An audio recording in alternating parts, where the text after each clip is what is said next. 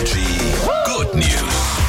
Die gibt's jeden Morgen gegen drei Viertel sieben. Dann könnt ihr euch sicher sein, hier präsentieren wir euch nur gute, nur schöne, nur süße Nachrichten. Heute Morgen möchte ich euch von einem Hund mit einem unglaublich großen Herzen erzählen. Denn dieses Video geht gerade durchs Netz. Es geht um einen Dackel. Und dieser Dackel besitzt ein Kuscheltier. Das ist, also ich bin kein Hundebesitzer, ja, aber ja, korrigiert mich, wenn es falsch ist. Das ist wahrscheinlich erstmal nichts Außergewöhnliches, oder? Dass, dass ein Hund ein Kuscheltier hat, aber jetzt passt auf.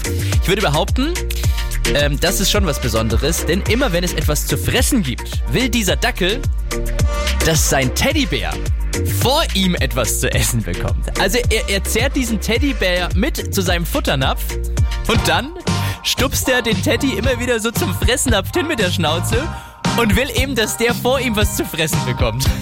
Ist das nicht süß? Ach, kommt schon, oder?